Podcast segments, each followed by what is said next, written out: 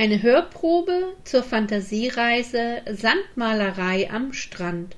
Gesprochen von Angelina Schulze aus dem Angelina Schulze Verlag.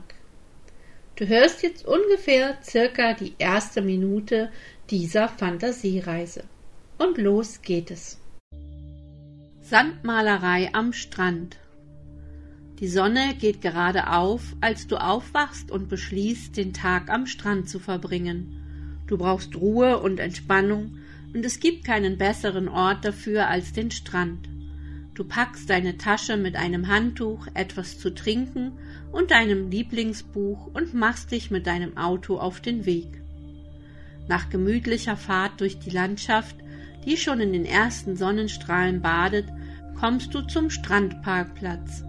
Nach wenigen Schritten erreichst du den weichen goldenen Sandstrand der sich endlos zu erstrecken scheint, umgeben von sanften Dünen und vereinzelten Sträuchern. Nur das leise Rauschen der Wellen durchbricht die morgendliche Stille. Ein Hauch von Abenteuer liegt in der Luft.